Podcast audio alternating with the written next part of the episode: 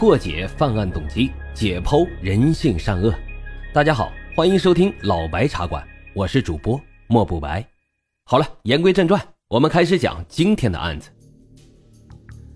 二零零零年七月的一个炎热的夜晚，凌晨三点多钟，家住在多伦多北约克的张先生和妻子突然接到一通奇怪的电话，不管这张太太怎么询问，电话那头啊却始终没人说话。取而代之的是一种类似于喉咙里充满了水的咕咕咕咕声，在寂静的夜里听起来非常恐怖。正当他以为是一通骚扰电话时，想要挂断的时间，突然听到了一声低沉的哭泣声：“救我！”伴随着一声物体倒地的声音，便是嘟嘟嘟的忙音了。似乎对方用尽了所有的力气才说出了这两个字。随后电话便被挂断了。听到这声熟悉的中文，张太太全身一个激灵，赶忙就摇醒了身边的丈夫。坏了坏了，吴家小姐妹可能出事了。夫妻俩连睡衣都没来得及换，赶紧就赶到离家只有两个街口的小姐妹租住的半地下室。结果还没等进门，就隐隐看到走廊里有一些红色的血迹，一路延伸至姐妹俩的公寓门口。推开了半掩着的房门，张先生和太太被眼前的恐怖场景直接就吓懵了。只见一室一厅的小公寓里面，到处都是大片大片的血迹，甚至连天花板上都是布满了飞溅的血点，脚下的木地板更是被鲜血染透，那种浓重的血腥味熏得让人几欲作呕。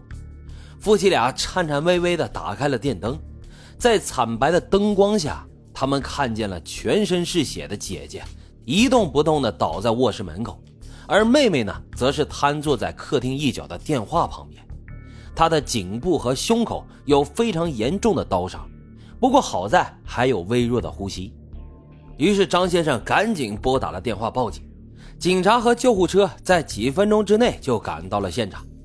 他们发现，由于失血过多，十八岁的姐姐已经没有了呼吸和心跳。而十四岁的妹妹呢？尽管喉咙被刺，气管也被切割，但是利刃刚好擦着主动脉而过。于是急救人员在简单进行处理之后，迅速将她送往了邻近的医院进行抢救。之后，警方的现场勘查证实，凶手是从地下室内高出地面的那个窗户进入室内的。他非常小心地拆掉了下半部分的铝合金窗框。还移开了姐妹俩放在窗台上的盆栽，随后进入室内行凶。各种迹象表明，凶手对姐妹俩的生活作息非常熟悉，在作案前应该经过了长时间的跟踪和踩点。不仅知道房间里只有她姐妹俩，而且还知道妹妹就睡在窗户下方的沙发上，于是第一时间就制服了她，随后才对卧室里惊醒的姐姐下手。凶手非常谨慎的，没有留下任何指纹和毛发。由于案件发生在凌晨时分，没有任何的目击证人，更不要说二十年前了，那完全没有普及的监控视频了。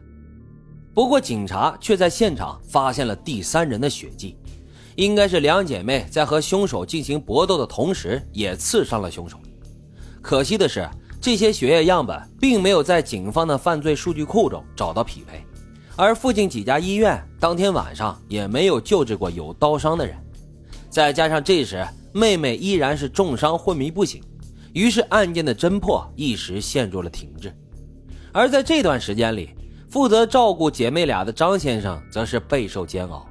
他不仅要配合警方进行凶案调查，照顾在医院的吴家妹妹，还要做一件非常艰难的事情，就是将姐妹俩遇害的消息。告知他们远在台湾的父母，在电话里头听到噩耗，那头的吴氏夫妇当场是痛哭失声啊！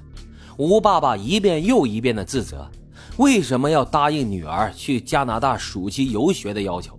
不就是学英语吗？在台湾一样可以学呀！怎么好端端的孩子就这么一去不返了呢？之后的尸检报告更是令人悲愤交加，姐姐身中二十多刀。其中有八刀是致命伤，他死前还曾遭到过凶手的性侵，这不仅仅是一起入室杀人案，更是一起恶劣的入室奸杀案。于是，多伦多警方加大了排查力度，对近两年中所有强奸案的遗留样本都进行了比对，甚至连一些普通入室盗窃也开始重启调查，希望能够找到凶手的蛛丝马迹。也就在这时，医院方面传来了好消息：吴家妹妹已经脱离了生命危险，苏醒了过来。作为本案唯一的幸存者，她也许是破案最关键的一环了。但是结果却令警方失望。他对凶手的最后回忆是停留在姐姐奋不顾身从卧室里面冲出来，跟凶手进行搏斗的那一刻。之后再发生什么，甚至他是如何打电话给张先生求救的，自己都完全不记得，脑子是一片空白。而对于凶手，他也只能记起是一个身强力壮、孔武有力的男人，戴着只露出一双眼睛的头套。这里面啊，咱们要多说一句，吴家的姐姐呢，认识她的人啊，都说她是个活泼开朗，并且还是非常聪明的女孩，学习成绩优秀不说，还特别有爱心，喜欢帮助身边的人。在凶案发生之前，报考台大、清大、交大全都是金榜题名。